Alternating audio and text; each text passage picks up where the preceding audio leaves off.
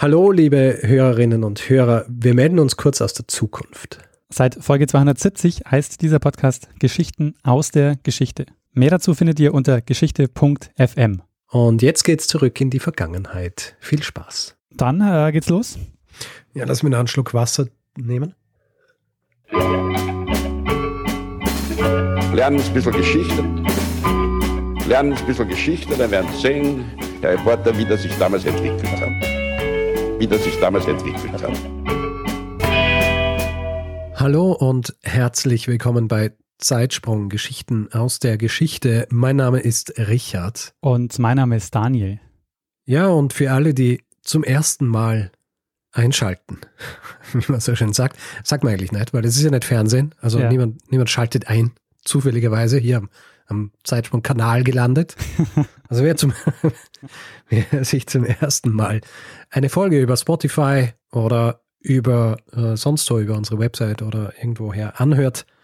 Wir sind zwei Historiker und wir erzählen uns jede Woche eine Geschichte aus der Geschichte. Das machen wir mittlerweile schon seit, sind es fünf Jahre? Noch nicht ganz fünf Jahre. Nee, im, sind über vier Jahre. Also im, im September sind es dann, im Oktober sind es dann fünf Jahre. Genau, Oktober, glaube ich, war es, ja. Genau, wir machen das seit fast fünf Jahren, viereinhalb. Und äh, jede Woche, jede Woche eine Geschichte aus der Geschichte. Deswegen sind wir jetzt auch schon bei Folge 240 angelangt. Deshalb, man könnte eine, eigentlich präziser sagen. Jetzt, äh, wir machen das seit 240 ja. Wochen. Ja, aber wer kann sich darunter was vorstellen? Ja, das stimmt. Wenn wir, ich meine, na gut, man kann es durch 52 dividieren, äh, dann kommt man auf die Jahresanzahl. Das ist äh, so viel weiß ich noch aus Mathe von früher. Aber trotzdem, wir machen das jetzt also seit, seit fast fünf Jahren und sind bei Folge 240 angelangt und das bedeutet, dass die Folge letzte Woche, die Folge 239 war und wie es Usus ist seit einiger Zeit, fragt der eine den anderen immer, ob er sich noch an die vorherige Folge erinnert und genauso möchte ich es jetzt auch machen. Deswegen Daniel, erinnerst du dich noch über, daran, über was wir letzte Woche gesprochen haben. Ja, du hast letzte Woche von der Zabern-Affäre erzählt. Und äh, wie es dazu kam, dass ein Ort im Elsass heute ein englisches Wort geworden ist. Sehr gut. Sehr gut. Ähm, eine interessante Geschichte, interessantes Feedback hier auch. Ja. ja? Äh, ist uns mehrfach zugetragen worden, auch von Leuten, die in der Nähe wohnen, auch die im Elsass wohnen. Es geht ja in diesem in dieser Folge unter anderem auch um ein Wort namens Wackes. Das ist eine, eine, eine Beschimpfung, ist eine Beleidigung mhm. der Elsässer und Elsässerinnen. Und die ganze Geschichte war ja im Jahr 1913, also schon eine Zeit her, aber mir wurde zugetragen, dass dieses Wort noch immer als Schimpfwort verwendet wird. An, andererseits ist es aber auch so, dass es mittlerweile auch von Leuten geowned wird, wie man so schön sagt. Ja? Sie haben diesen Begriff jetzt für sich ähm, erschlossen. Es gibt, jemand hat gesagt, es gibt ein Lokal, das von das elsässische Küche serviert oder mit elsässischer Küche und das heißt Wackes. Ja, also es wird äh, heutzutage wahrscheinlich nicht mehr so ernst genommen wie damals, mhm. aber der Begriff existiert und äh, es gibt eben in der Schweiz zum Beispiel auch die Wackis, angelehnt an das Wort Wackes und beschreibt Elsässer. Und die werden bei, bei Fastnacht-Umzügen gern dargestellt. Hm. Ja. Tagelöhner, elsässische Tagelöhner. Also ja, ähm, gibt es heute noch den Begriff ähm, und ähm, ja, gut zu wissen. Und hat 1913 äh, einiges ausgelöst. Allerdings, ja. Eine Staatsaffäre. Tja, äh, so viel zu äh, Feedback, das bei mir eingelangt ist. Ist irgendwas bei dir eingelangt? Ähm, ja, bei mir. Was du erwähnen musst? Ähm, nee, bei mir ist aber was anderes eingelangt, nämlich ein T-Shirt. Und Aha. bei dir auch, oder? Hm, allerdings. ein T-Shirt ist eingelangt und zwar von Alex. Alex hat sich die Mühe gemacht und hat ein T-Shirt bedruckt mit unserem Logo und mit äh, Text auf äh, der Rückseite. Und äh, wir, wir werden hier noch Fotos machen, richtig? Ja und die, äh, die posten auf unserer Seite, oh, beziehungsweise Social Media Kanälen, damit man sich das auch anschauen kann. Ein, äh, eine großartige Idee. Ich freue mich. Jetzt kann ich zu Hause ein Podcast-T-Shirt, also ein Zeitsprung-T-Shirt tragen, während ich den Zeitsprung aufnehmen. Sehr schön. Also wie, wie Meta ist das Ganze. Ja. Vielen Dank, Alex, für die Mühen, Ja, danke. äh, für die Mühen und auch die natürlich das, ähm, die finanzielle Investition, ja, um das für uns zu drucken und uns das zuzuschicken. Ich freue mich. Ja, vielen Dank. Daniel, Ja, ich hoffe, du hast deine Geschichte für diese Folge mitgebracht, für diese 240. Folge. Ist das der Fall? das ist der Fall, Richard. Ich habe eine Geschichte dabei und wir beschäftigen uns in dieser Folge mal wieder mit einem Thema aus der Wissenschaftsgeschichte. Ah, Die äh, Geschichte spielt um 1900 und sie hat mit einer Entdeckung zu tun. Und ähm, mehr will ich an der Stelle aber noch nicht verraten, was es für eine Entdeckung ist. Äh, sagt dir der Name René Blondelot was? Blondlo. René Blondelot. Nein, sag mir nichts. Blondlo. Nein. Sehr gut. Der ist nämlich, ähm, äh, der René Blondelot ist nämlich der Protagonist dieser Folge. Ein äh, Physiker von der Universität in Nancy in Frankreich. Aha. Und er wird in den 1880er Jahren dort Professor und macht sich einen Namen mit Arbeiten über elektromagnetische Strahlung. Er war zum Beispiel der Erste, der die Geschwindigkeit von Radiowellen gemessen hat. Mhm. Und äh, er war dann auch korrespondierendes Mitglied der Akademie der Wissenschaften in Frankreich und hat für seine Arbeiten auch Preise bekommen. Okay. Und um 1900 ungefähr, äh, es ist eine Zeit, in der in der Physik äh, das Thema Strahlen äh, einen großen Hype erlebt. Also es werden dort sehr viele äh, unterschiedliche Strahlen entdeckt. Also zum Beispiel Mitte der 1890er Jahren entdeckt äh, Henry Becquerel die Radioaktivität ähm, oder äh, Röntgenstrahlung wird von Wilhelm Röntgen auch ähm, in dieser Zeit entdeckt. Und äh, das ist also ähm, eine Zeit, in der viel ähm, Bewegung in diesem Thema ist. Und auch Blondelot äh, forscht sehr intensiv in diese Richtung. Also er forscht äh, zum Thema Strahlung. Und er macht dann 1901 eine sensationelle Beobachtung. Nämlich er entdeckt, dass es eine bislang unbekannte Strahlung gibt. Und er nennt diese Strahlung N-Strahlen, benannt äh, zu Ehren der Universität äh, Nancy. Äh, hast du von den N-Strahlen schon mal gehört? Von den N-Rays? Ich äh, glaube nicht. Sehr gut. Äh, warum du noch nichts oder vielleicht noch nichts von der N-Strahlung gehört hast, äh, werden wir uns jetzt mal ein bisschen genauer anschauen. Okay. Äh, was Blondelot nämlich da beobachtet bei seinen Experimenten äh, und was er dann äh, N-Strahlen nennt, äh, wird uns äh, nämlich jetzt ein altbekannter Experte erzählen, der äh, von Physik mehr Ahnung hat als wir Aha. und der sich mit Blondelot schon mal beschäftigt hat. Und zwar ist es Florian Freistetter, den wir aus Zeitsprung 212 kennen, wo wir eine kleine Geschichte der Sternbilder mit ihm gemacht haben. Mhm. Und er selber hat ja auch einen Podcast zum Thema Astronomie, was der Sternengeschichten heißt, der sehr empfehlenswert ist. Mhm. Und er hat mal äh, eine Kolumne geschrieben ähm, zum Thema Blondelot und deshalb habe ich ihn gefragt, ob er nicht äh, Lust hat, de- diese Geschichte noch ein bisschen genauer mir auch nochmal zu erzählen. Und ähm, ich habe Florian mal gefragt, was hat Blondelot denn da überhaupt äh, beobachtet und entdeckt? Also was sind diese N-Strahlen, die er da, äh, die er da entdeckt hat? die N-Strahlen, die Blondelot gemeint beobachtet zu haben, entdeckt zu haben, äh, waren, so hat er gesagt, äh, ein Teil des elektromagnetischen Spektrums. Ja, also Licht, ganz normales Licht gehört zum elektromagnetischen Spektrum. Das ist der Teil, den unsere Augen sehen können. Es gibt aber auch jede Menge Teile, die unsere Augen nicht sehen können. Infrarotstrahlung zum Beispiel, Ultraviolettstrahlung, Röntgenstrahlung, Mikrowellenstrahlung. All das ist elektromagnetische Strahlung. Und die N-Strahlen, hat Blondelot gesagt, die sind auch Teil dieser Strahlung. Und äh, der war jetzt kein Spinner. Blondelot war durchaus ein äh, anerkannter, seriöser Wissenschaftler, Physiker. Der hat sich auch davor mit dem Thema beschäftigt, hat zum Beispiel äh, die Geschwindigkeit der Radiowellen gemessen, ziemlich genau und ziemlich gut. Radiowellen gehören auch zum elektromagnetischen Spektrum und die sind auch erst äh, kurz vorher quasi entdeckt und erforscht worden. Also diese N-Strahlen, die äh, Blondelot da entdeckt äh, zu haben meinte, das wäre jetzt eigentlich nichts außerge ja schon was Außergewöhnliches gewesen, aber äh, es war jetzt quasi nicht äh, komplett aus der Luft gegriffen, dass man eine neue Art von Strahlung entdeckt. Das ist zu der Zeit wirklich oft passiert. Kurz vorher hat Röntgen die Röntgenstrahlen entdeckt. Ja, man hat die Radioaktivität gerade erforscht, entdeckt kurz zuvor. Radioaktive Strahlung. Äh, man hat gewusst, es gibt jede Menge Arten von elektromagnetischer Strahlung, die man nicht sehen kann.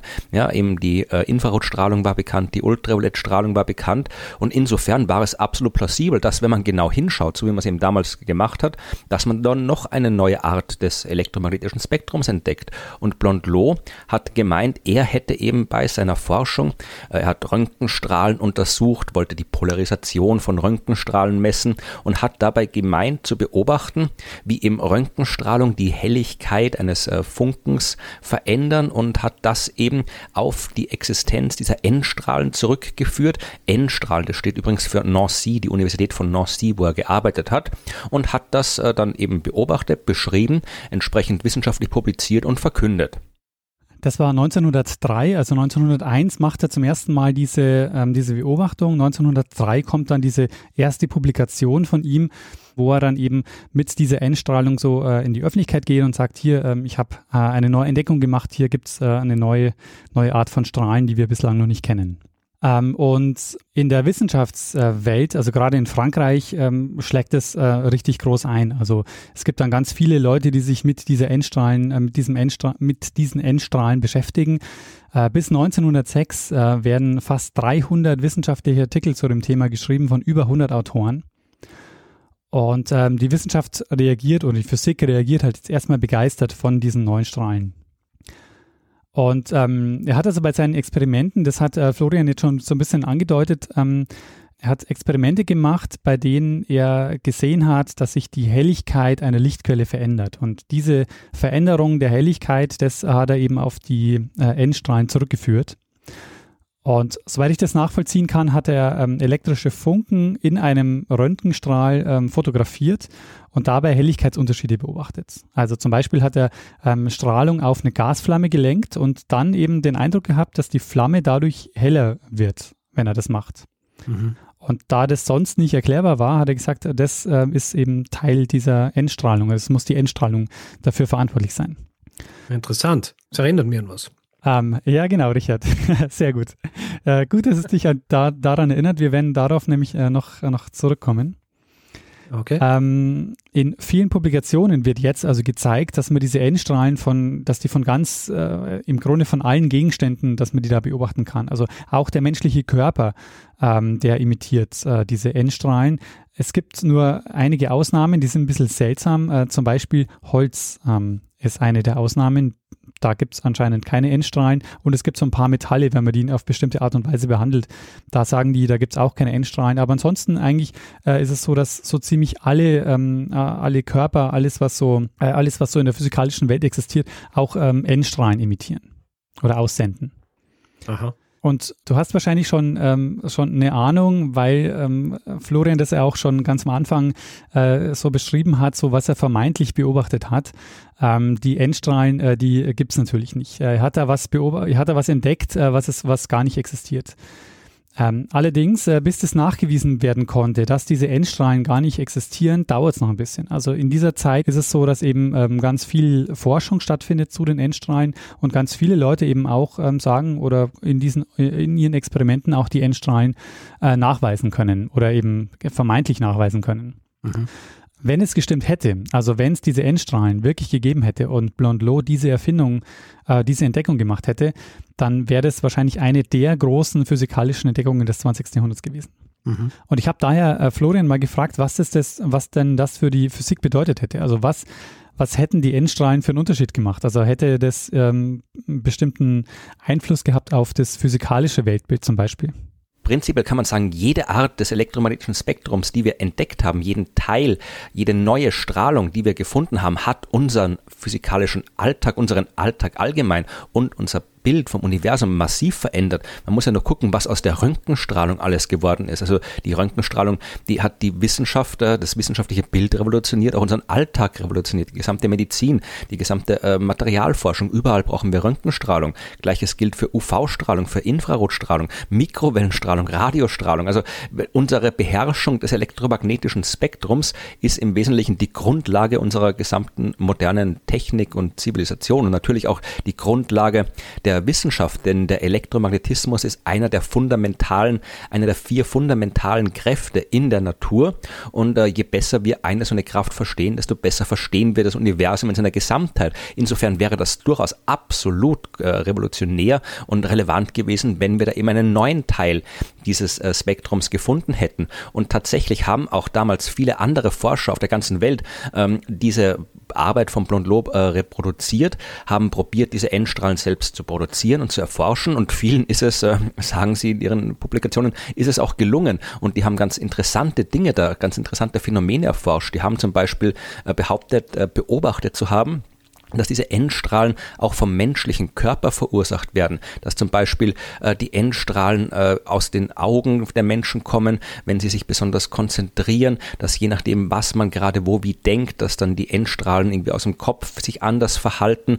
Äh, man hat gesagt, wenn man irgendwie den Endstrahlen ausgesetzt ist, kann man auf einmal sehr viel besser und schärfer sehen als vorher und äh, hat diese Endstrahlen tatsächlich äh, herangezogen, um eine ganze Reihe von äh, Phänomenen zu erklären, die vorher eher so im im esoterischen, pseudowissenschaftlichen Bereich waren. Ja, also das ganze übersinnliche, Gedankenübertragung, Telepathie, Telekinese, also all diese Phänomene, äh, von denen wir heute wissen, dass sie nicht existieren, äh, die hat man gemeint, okay, das äh, kann es tatsächlich wirklich geben. Das ist jetzt kein Quatsch mehr, keine Pseudowissenschaft. Das ist eine, eine Auswirkung der Endstrahlen. Also wenn es die wirklich gegeben hätte, wenn es so eine Art von Strahlung gibt, die aus unserem Gehirn kommt, die in unserem Gehirn nachweisbar ist, die unsere Sinneswahrnehmungen verändert, ja, das wäre schon schon äh, eine sehr interessante Welt, äh, wenn das wirklich so wäre. Aber äh, ja, war halt nicht so. Gibt es nicht. Die Endstrahlen nicht und die ganzen telepathischen und pseudowissenschaftlichen Phänomene ebenfalls nicht.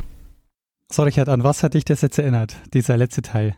Ähm, naja, das Ganze erinnert mich natürlich an die Folge, die ich vor ein paar Wochen gemacht habe über den Mesmer. Ja, richtig, ja. ja also äh, äh, eigentlich schon in dem Moment, als du angefangen hast, von Elektromagnetismus zu sprechen. Mhm. Und dann natürlich auch, als es darum ging, dass äh, eine Flamme zum Beispiel heller leuchtet, wenn man diese N-Strahlen drauf richtet.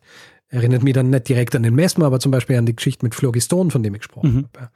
Ähm, also so wieder so ein Stoff oder beziehungsweise was, was irgendwo ist, das dafür sorgt, dass es hell leuchtet oder sonst wie. Aber natürlich, ja, Mesmer und sein magnetischer Animalismus. Was? Ja, ja, na, sowas. Der tierische Magnetismus. Ja, genau. Ja. Der animalische Magnetismus. Ja. So. ja. Bei Blondlot ist es auch tatsächlich so, ähm, dass er davon ausgegangen ist, dass, dass diese Endstrahlen zum Beispiel ähm, helfen können, dass man besser sehen kann. Also äh, es gibt dann so ein Experiment, das er macht, wo er sagt, ähm, wenn man sich wenn man sich ein Metallteil vor das Gesicht hält, also, vor, also über äh, auf die Stirn hält äh, und da Endstrahlen drauf äh, treffen, dann kann man besser sehen zum Beispiel. Mhm. Wie das äh, Florian jetzt auch gezeigt hat, wäre das jetzt echt sensationell gewesen. Also wenn man wirklich tatsächlich eine neue Strahlung entdeckt hätte, ähm, Blondlot wäre wahrscheinlich auch jemand gewesen, der äh, als Kandidat für den Nobelpreis in Frage gekommen wäre. Und es gab jetzt auch nach, den, nach der ersten Veröffentlichung von Blondlot wirklich ähm, ganz viel Forschung dazu und ganz viel, ganz viel Arbeiten, äh, die eben ähm, zu diesen Endstrahlen gearbeitet haben. Und es gibt mhm. aber trotzdem ähm, auch einige skeptische Stimmen. Es gibt ähm, nämlich ganz viele, die ähm, versuchen, diese Experimente nachzuzeichnen und einfach merken, ähm, bei ihnen funktioniert es nicht. Die können diese Endstrahlen nicht entdecken, die sehen die nicht. Und ähm, wissen nicht, woher das kommt. Und eine dieser skeptischen Stimmen äh, hat es mit dem deutschen Kaiser Wilhelm II. zu tun. Aha. Und da fragst du dich jetzt wahrscheinlich, was hat jetzt Wilhelm II., mit, äh, den wir in der letzten Folge ja als großen Militaristen kennengelernt haben, äh, was hat der jetzt mit diesen wissenschaftlichen Experimenten zu tun? Du hast es erfasst, Daniel. Genau das habe ich mich soeben gefragt. Und die Antwort Ich hoffe, du kannst es aufklären. Ja, ich kann es, äh, ich kann es aufklären. Ich bin äh, darauf vorbereitet, ähm, denn die Antwort ist, äh, dass ähm, er wollte, dass man ihm diese Endstrahlen ähm, zeigt. Und Zeigen. Genau, also er wollte, dass, dass jemand dieses Experiment mit ihm macht, dass er auch diese, diese Endstrahlen mal sehen kann oder beziehungsweise eben, dass er ähm, das Experiment sieht, äh, mit dem diese Endstrahlen nachgewiesen werden können. Okay. Und äh, er geht zur Humboldt-Uni und ähm, holt sich dort den äh, dortigen Physiker, der für Strahlung zuständig ist, den Heinrich Rubens. Und er sagt ihm so, jetzt mach mal das Experiment, ich würde gerne mal die Endstrahlen sehen. Und so wie du es gerade dargestellt hast, er ist tatsächlich selber zur Uni gegangen und hat den geholt. Oder also, also, nur weil wir ja großen Wert drauf legen, ich auch gern so die Lebenswelten darzustellen. Ja. Vermutlich. Was glaubst du, wie, äh, was glaubst wie, wie hat es wirklich, er hat wahrscheinlich jemanden so aus seiner, seinem, seinem Stab gesagt, seinem Hof, geh du zur Uni und hol mir den her. Ja, bringen Sie mir den Rubens. Er soll mir die Endstrahlen zeigen. Man, man bringe den Rubens. Ah, okay. Gut. Ja, und äh, für den Rubens wird es jetzt äh, peinlich, weil der steht jetzt vor dem äh, Kaiser und macht äh, das Experiment und es funktioniert alles nicht. Und der Rubens äh, investiert jetzt in der Folge sehr viel Zeit auch in die Endstrahlung, weil er ähm, nicht versteht, warum es bei ihm nicht klappt. Und das ist jetzt der, ja, das ist jetzt der Kern der Geschichte, warum es überhaupt auffliegt. Ähm, wie das dann jetzt im Detail abgelaufen ist, das erzählt uns jetzt mal Florian im Detail. Die Sache ist aufgeflogen, so wie Dinge immer auffliegen. Also auffliegen ist vielleicht sogar das falsche Wort, weil auffliegen äh, tut ja meistens irgendwie ein vorsätzlicher Betrug, was in dem Fall äh, nicht passiert ist, sondern äh, Wissenschaftler auf der ganzen Welt haben natürlich, weil es ein extrem interessantes Phänomen war, probiert äh, selbst diese N-Strahlen zu erforschen, das zu reproduzieren. Viele haben behauptet, sie hätten das gleiche äh, gesehen wie Blondlot, aber vielen ist es auch nicht gelungen, das zu erforschen, äh, was Blondlot erforscht hat. Vielen ist es nicht gelungen, das zu reproduzieren. Unter anderem äh, ist es äh, einen Wissenschaftler aus Deutschland nicht gelungen, nämlich Heinrich Rubens. Der hat an der Berliner Friedrich-Wilhelms-Universität gearbeitet, also die heutige Humboldt-Uni in Berlin. Und äh, der hat es unter anderem deswegen äh, so intensiv probiert zu reproduzieren, weil der Kaiser, äh, der damals sehr äh, wissenschaftlich interessiert war, äh, wollte, er wollte das sehen, er wollte das ihm seine Wissenschaftler demonstrieren, er wollte die, diese Endstrahlen selbst anschauen. Und ja, Rubens hat alles probiert, diese Endstrahlen so zu erforschen, wie Blondlot das getan hat, ist ihm nicht gelungen. Und dementsprechend ja, äh, skeptisch war er, auch weil er gewusst hat, er war ja selbst auch äh, Physiker und Experte und hat gewusst, irgendwas ist ihm da komisch vorgekommen. Also diese ganzen Eigenschaften, die haben irgendwie nicht so alle zusammengepasst. Der Versuchsaufbau von Blondlot ist ihm ein bisschen komisch vorgekommen und hat dann einen seiner Mitarbeiter, den äh, amerikanischen äh, Physiker Robert Williams Wood, äh, gesagt, okay, äh, fahr da mal hin zu dem und schau dir das an. Ich meine, du als Amerikaner kannst das ein bisschen leichter tun als ich als Deutscher und deswegen ist Wood dann ebenfalls Experte für Experimentalphysik, für Spektroskopie, also äh, all diese Gebiete, die da eine Rolle spielen mit den N-Strahlen.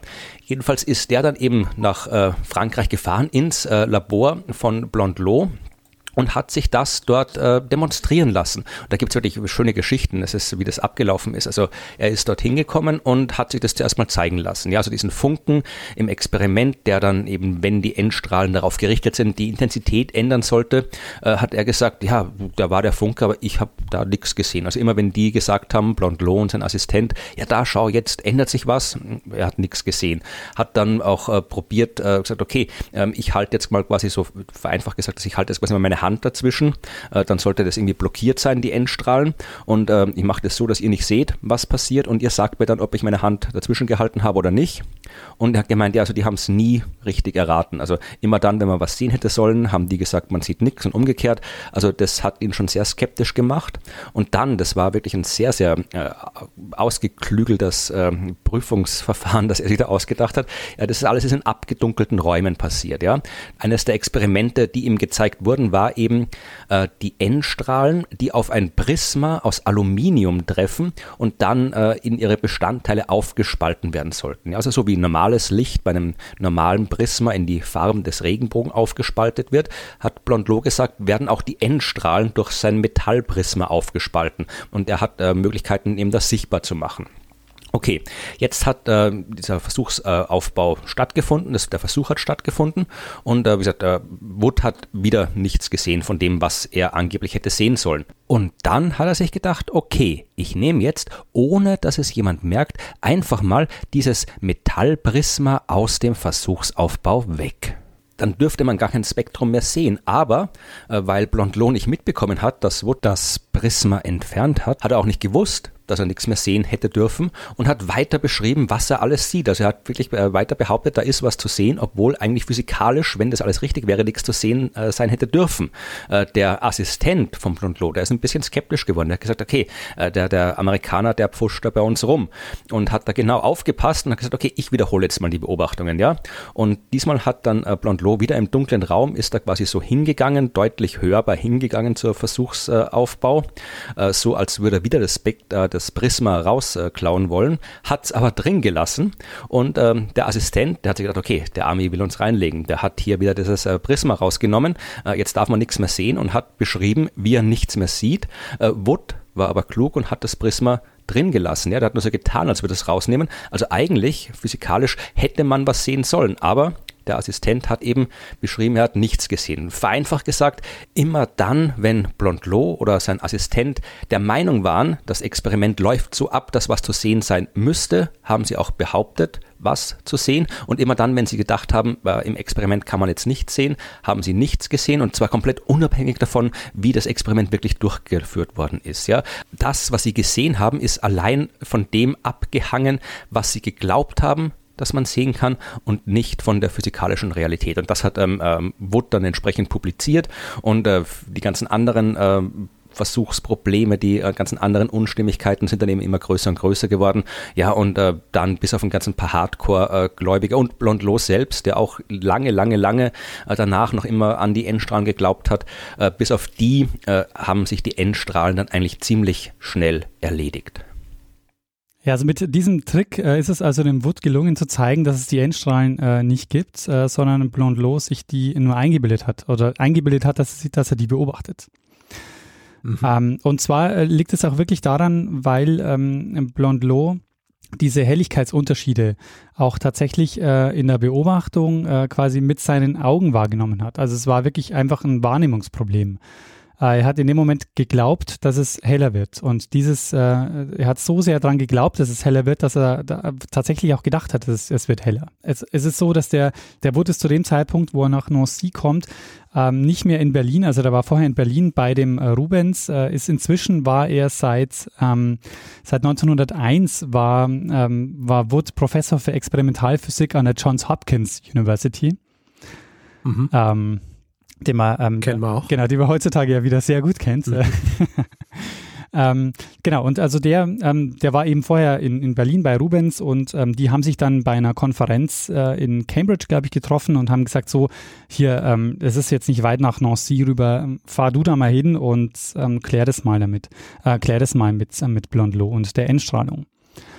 Na genau, was man auch noch sagen muss, äh, die, das ist quasi mehr oder weniger auch ein Auftrag von, äh, von der Zeitschrift Nature. Die wollen das auch äh, mal nochmal geklärt haben, weil die sind auch so ein bisschen skeptisch geworden.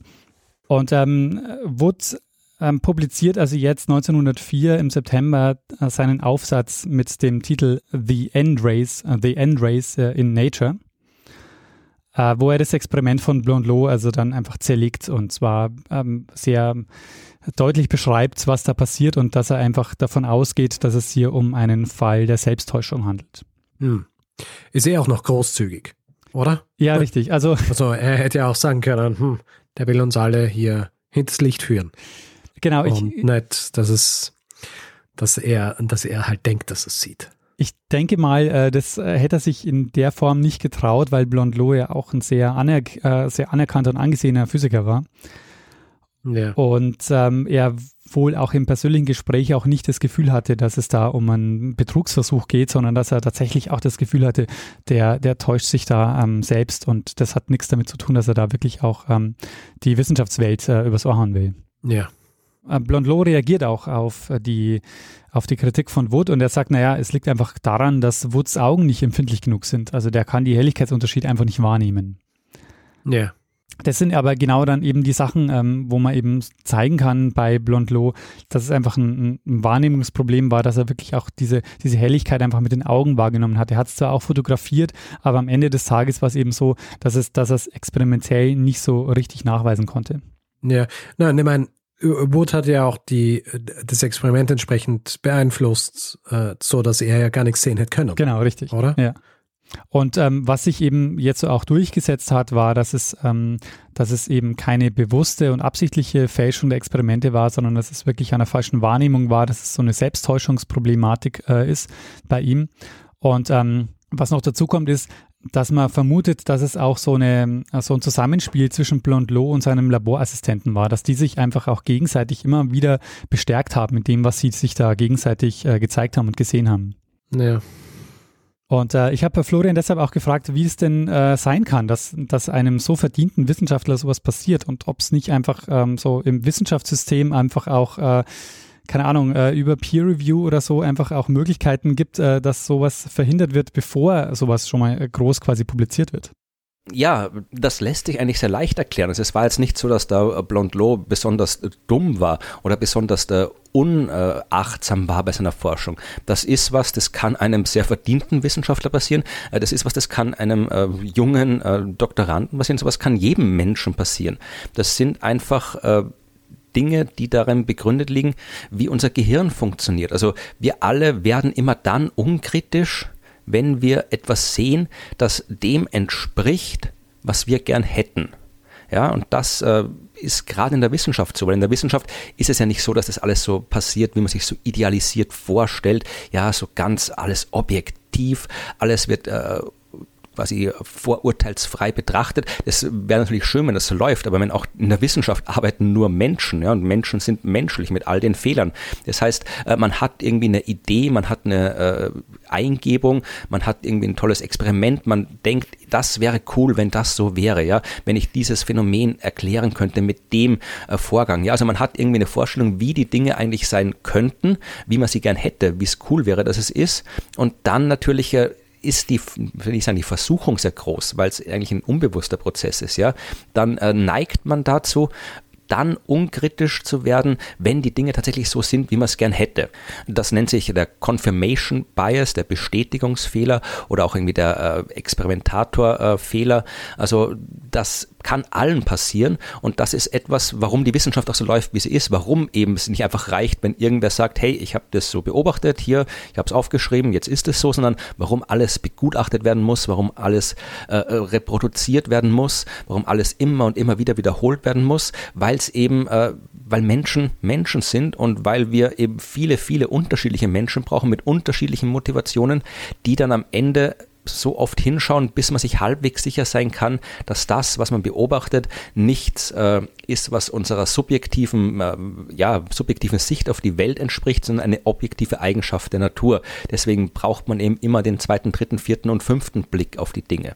Und, und man muss äh, in der Wissenschaft, oder nicht nur in der Wissenschaft, das kann man durchaus auch als allgemeines Prinzip äh, fürs Leben äh, so formulieren, nicht nur dann skeptisch werden, wenn einem was komisch vorkommt. Ja, man dann, wenn einem was komisch vorkommt, klar, dann sollte man immer skeptisch werden und genauer hinschauen. Aber und das ist fast viel wichtiger, weil es nicht so intuitiv ist, auch dann, wenn alles exakt so ist, wie man es sich denkt, wenn man alles genau so ausschaut, wie man sich vorstellt, wenn alles so ist, wie man es gerne hätte, ja, dann muss man skeptisch sein, dann muss man hinschauen. Ja, wenn alles perfekt läuft, dann muss man skeptisch sein und ganz genau hinschauen, weil das ist ein Zeichen dafür, dass da vielleicht irgendwas doch nicht so ist, wie es sein sollte. Und das kann, wie gesagt, jedem Menschen passieren. Da ist der Blondlot jetzt äh, nicht unbedingt äh, schuldiger oder schlechter als alle anderen. Äh, was man ihm vorwerfen kann, ist, dass er dann vielleicht danach, nachdem diese Prüfung stattgefunden hat, immer noch dem Phänomen angehangen hat. Aber meine, auch das ist nur menschlich. Ja? Also wir tun uns alle schwer damit, liebgewonnene Überzeugungen loszuwerden. Auch das ist menschlich ich meine, was er am Schluss gesagt hat, das wäre ein, schönes Schlusswort generell für eine Folge, weil es auch im Grund so viel, also so richtig ist, nicht nur was die Wissenschaft angeht, ja, ja. sondern generell, wie man durchs Leben gehen soll. Also es wäre ein guter, äh, ein guter Ratgeber eigentlich für alle Hörerinnen und Hörer, wie man, wie man so sich durch diese Welt manövriert, in der wir uns bewegen. Ja. ja. Äh, vor allem dieses Ding mit, auch dann, vor allem dann hinterfragen, wenn alles so ausschaut, als wäre es perfekt. Weil oft ist es halt auch so, dass Dinge, die zu perfekt sind, äh, da kann es einfach nicht stimmen. Ja. Und ich finde, man merkt es auch immer bei, ähm, man merkt es auch bei den Zeitsprüngen sehr gut in der Vorbereitung.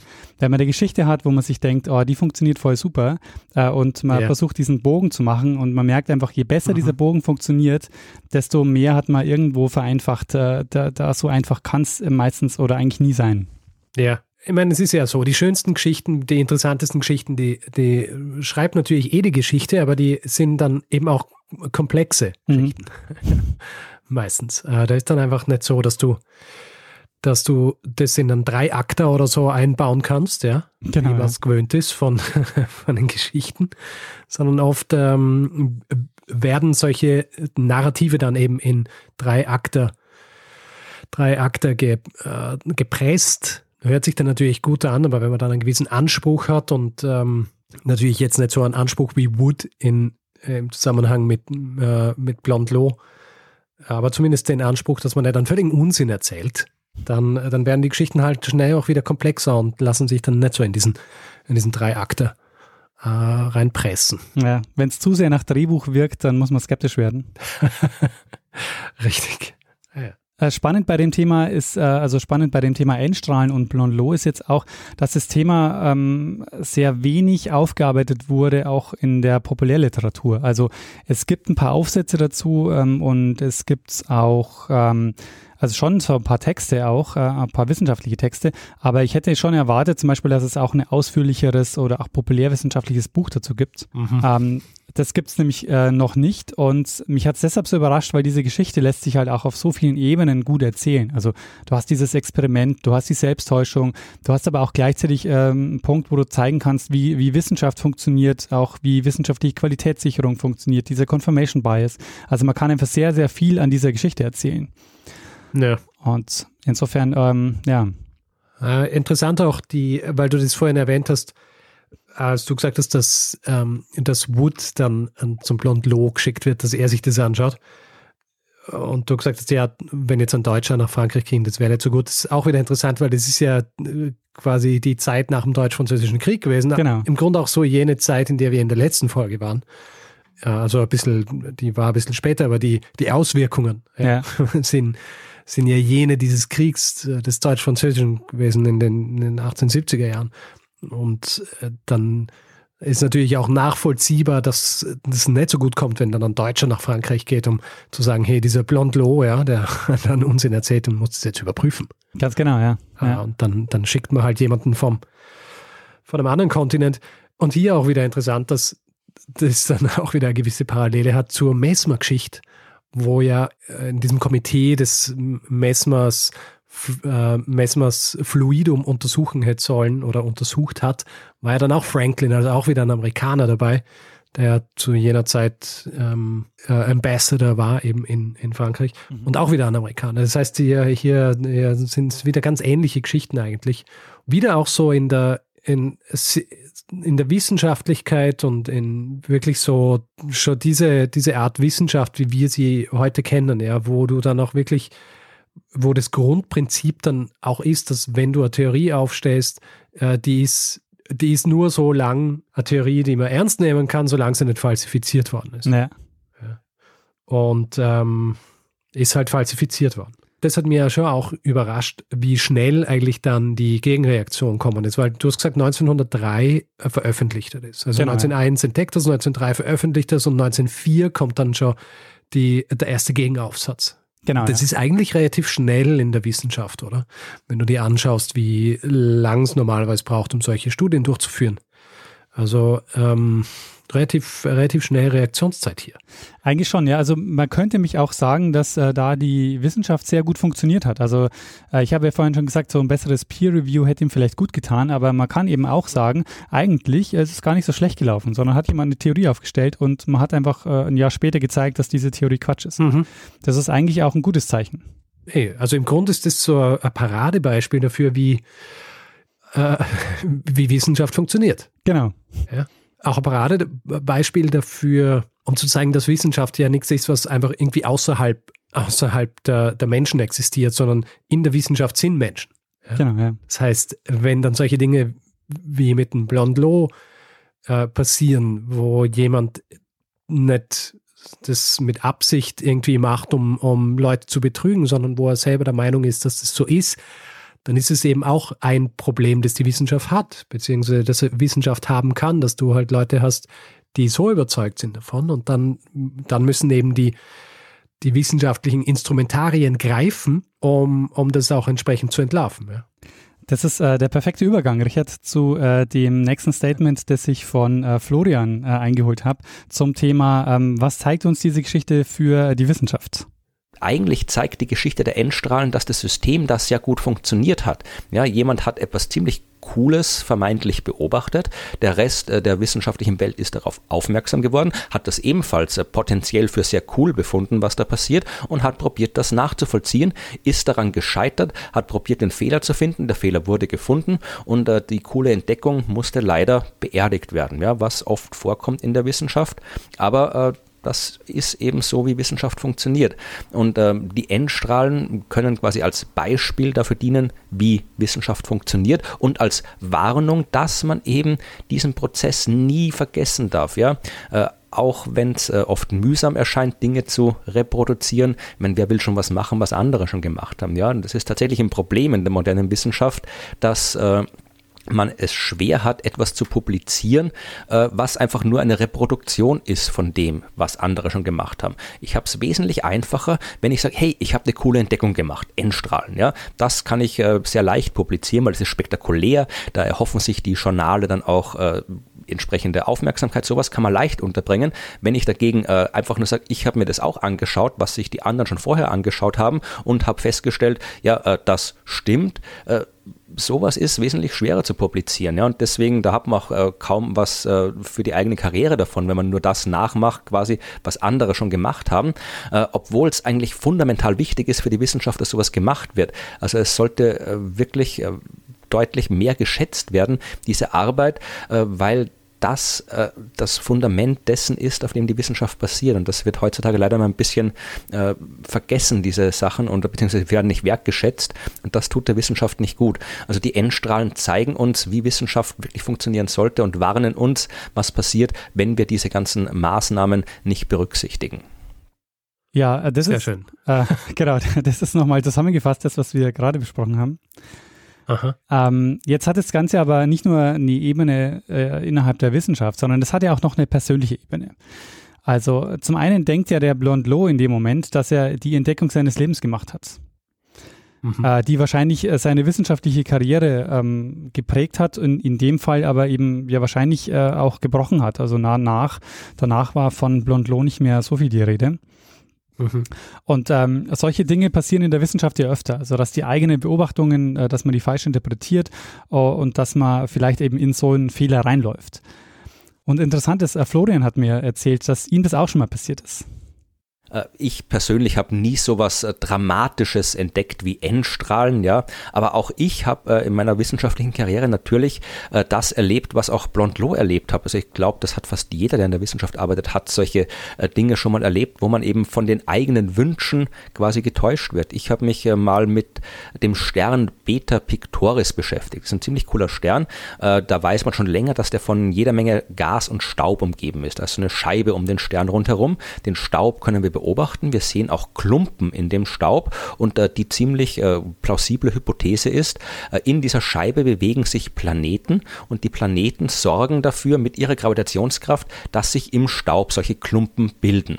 Und äh, die Planeten, die sind schwer zu beobachten. Als ich die Arbeit äh, gemacht habe, war das nicht möglich, diese Planeten zu beobachten, aber man hat sich denken können, dass die da sind. Und ich habe mir gedacht, okay, ich kann ja mal probieren zu berechnen, welche Eigenschaften Planeten haben müssten, um genau die beobachteten Klumpen hervorzurufen. Also wie viele Planeten müssen das sein, welche Massen müssen diese Planeten haben, auf welchen Umlaufbahnen müssen die sich befinden, damit wir das bekommen, was wir beobachten. Also quasi probieren vorherzusagen, welche Planeten den Stern umkreisen können. Habe die entsprechende Arbeit gemacht, jede Menge Computersimulationen, jede Menge Mathematik und am Ende habe ich eine wunderbare Lösung gefunden. Ich habe einen Planeten gehabt. Ja, ich habe es geschafft, alle beobachtbaren Phänomene mit einem einzigen Planeten zu erklären. Und das das ist natürlich eine wunderbare Sache, weil äh, das Sparsamkeitsprinzip in der Wissenschaft ist recht stark. Je weniger Annahmen man treffen muss, desto besser ist es. Und äh, wenn man viele unterschiedliche Phänomene durch ein und dieselbe Ursache erklären kann, dann ist das auch meistens ein starkes Zeichen dafür, dass da an der Sache was dran ist. Ich war also enorm froh, wie ich gesehen habe, ha, ich habe einen Planeten und mit dem kann ich all diese unterschiedlichen Klumpen und Verformungen und äh, Eigenschaften dieser Staubscheibe erklären. War entsprechend stolz darauf, habe das Ganze aufgeschrieben, äh, wollte das dann eben auch veröffentlichen veröffentlichen als wissenschaftliche Facharbeit, habe mir aber noch gedacht, okay, ähm, es schadet nichts, wenn ich das vorher nochmal überprüfen lasse. Bevor es quasi offiziell überprüft wird, habe ich quasi inoffiziell nochmal ein paar äh, Expertinnen und Experten geschickt, meinen Aufsatz. Und äh, dann hat mir einer zurückgeschrieben, Äh, Entschuldigung, ich glaube das nicht, was du da sagst. Äh, das, das kommt mir komisch vor. Das, das, ein Planet, dass das, der das alles erklären kann. Schau dir nochmal das an. Ja, ich glaube, diese Eigenschaft, die du behauptest, erklären zu können, das stimmt nicht. Kann ich mir nicht vorstellen.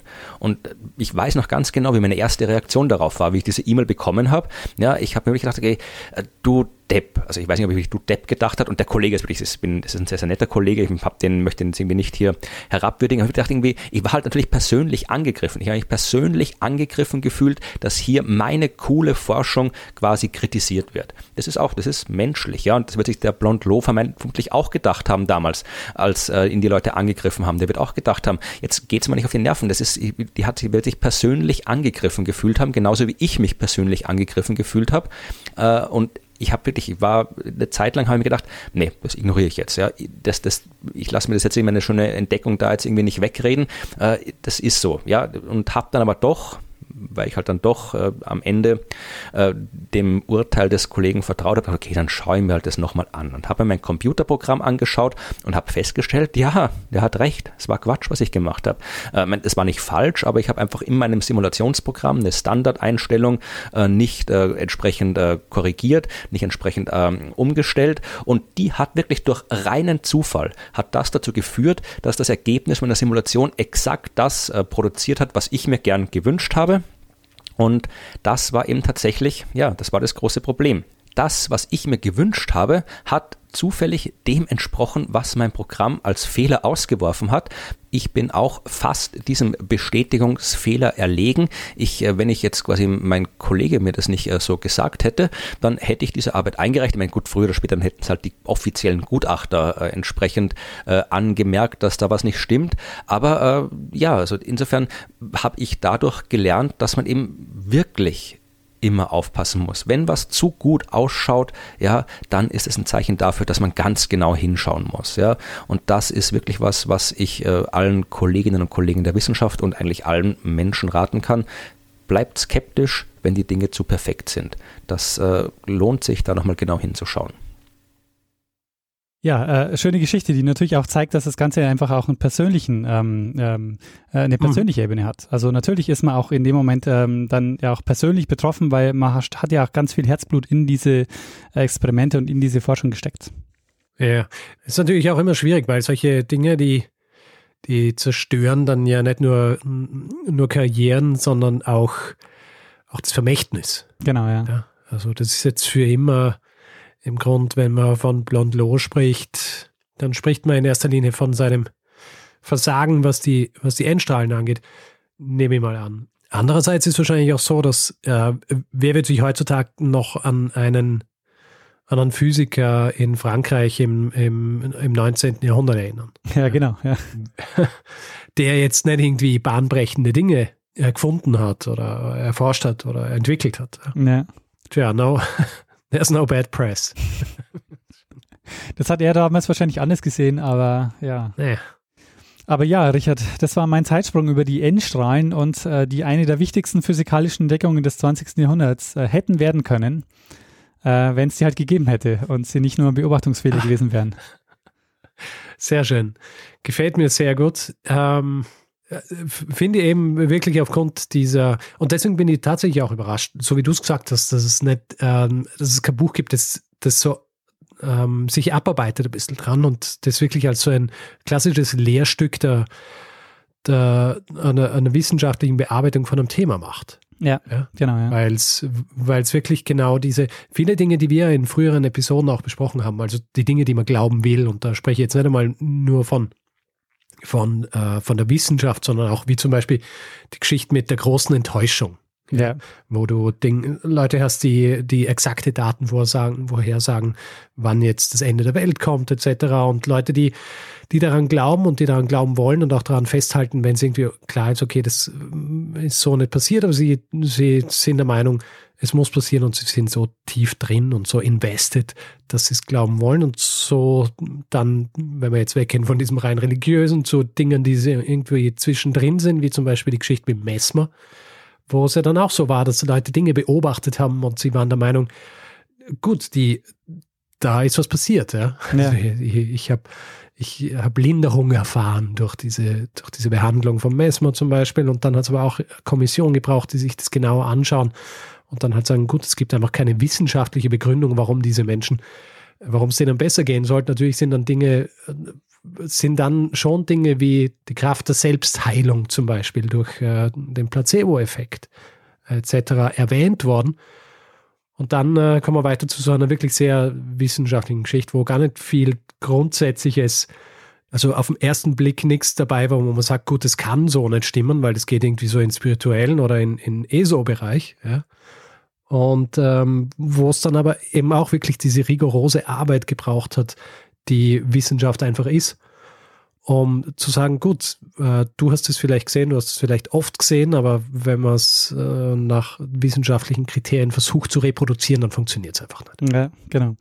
Und äh, man könnte diesen, ähm, also diese, diese Art und Weise, wie Wood äh, ja da dieses Experiment ähm, mit, äh, mit Blue Low durchführt, äh, finde ich auch sehr schön erzählen. Also einfach diese äh, heimlich ja. da den Versuchs, äh, die Versuchsanordnung zu ändern und so, das ist einfach auch äh, sehr, eine sehr schöne Geschichte.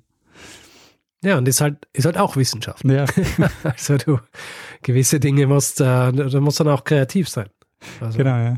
Sehr schön auch mit den, äh, mit den Ausführungen von Florian und vor allem auch mit, mit, ähm, mit seinem eigenen äh, äh Erfahrungsschatz dahingehend, ja, dass er uns teilhaben hat lassen an seiner, an seinen persönlichen Endstrahlen. ja, genau. Ja. Ja, also genau, an der Stelle nochmal vielen, vielen Dank äh, an Florian, äh, dass äh, das geklappt hat. Das äh, freut mich sehr. Großartig. Was ich auch noch sagen muss, das Ganze ist ein Themenvorschlag von Malis, die mich auf das Thema aufmerksam gemacht hat und auch schon gesagt hat, hier, Florian hat doch schon mal eine Kolumne zu dem Thema geschrieben, frag doch den mal. und das habe ich dann gemacht. Sehr gut. Also danke Malis. So löst sich alles in Wohlgefallen. genau. Wir sind einfach eine große Zeitsprungfamilie genau. mittlerweile, ja. Sehr schön. Ähm, Daniel. Ja. Ähm, hast, du, hast du alles gesagt zum Thema? Hast du noch äh, was hinzuzufügen? Nee, ich würde sagen, wir können zum nächsten Teil dieses Podcasts übergehen. Gut, dann gehen wir in den finalen Teil dieses Podcasts über, nämlich der Feedback-Hinweis-Blog. Von vielen gerne übersprungen, nehme ich an. Was? Weil es meistens dasselbe ist aber trotzdem auch interessante ähm, Hinweise. Ja, und äh, es gibt oft noch ein Outtake. Also da lohnt sich dann ja, doch manchmal dran zu bleiben. Tja, jetzt hast du natürlich einiges versprochen. Wer weiß, ob du irgendwas findest diesmal, dass du überhaupt ins Outtake stecken kannst. Auf jeden Fall, Feedback-Hinweis-Blog. Wer Feedback geben will zu dieser Folge oder auch anderen, kann es zum Beispiel per E-Mail machen. Feedback.zeitsprung.fm ist hier unsere E-Mail-Adresse. Auf unserer Website selber kann man auch kommentieren, zeitsprung.fm. Auf Twitter sind wir auch. Da ist unser Accountname Zeitsprung.fm. Persönlich sind wir auch dort. Ich at Stormgrass, Daniel at Messner. Allerdings, der Daniel postet wenig. Ich in erster Linie Essen. Also, wenn man, wenn man uns folgen will, dann, dann äh, bitte nicht für historische Updates, weil die gibt es selten. Und auf Facebook sind wir auch facebook.com slash zeitsprung.fm. Und wer uns bewerten will, Sterne vergeben etc., kann es zum Beispiel auf Apple Podcasts machen oder auch auf panoptikum.io oder einfach überall, wo man Podcasts bewerten kann. Schlussendlich, wer uns auf Spotify hört, da wäre es großartig, wenn, wenn man uns folgt, weil dann sehen wir, wie viele Leute uns ungefähr hören wollen in regelmäßigen Abständen. Ja, und außerdem gibt es die Möglichkeit, uns finanziell zu unterstützen. Ähm, dass wir dieses Programm hier so regelmäßig ähm, fahren können, hängt auch damit zusammen, dass wir von euch unterstützt werden.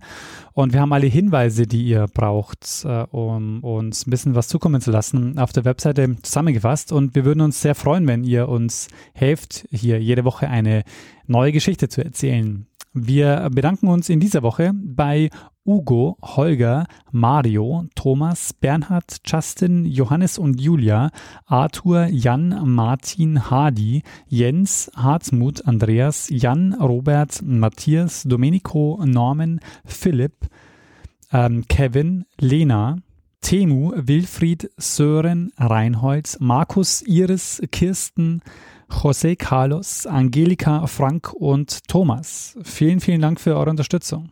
Ja, vielen herzlichen Dank. Tja, Richard. Daniel. Wir Haben die Geschichte, wir haben den Feedback-Hinweis-Blog.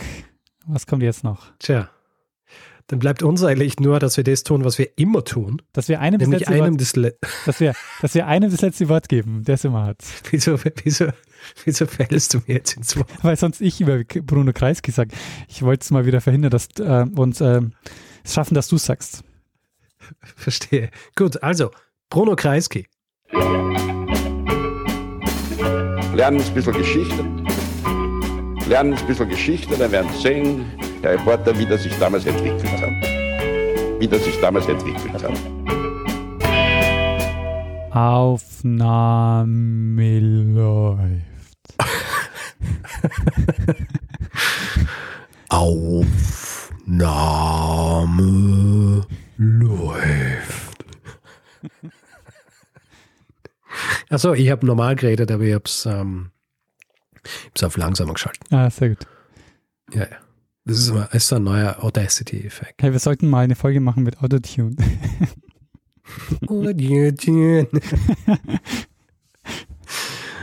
ja, gute Idee.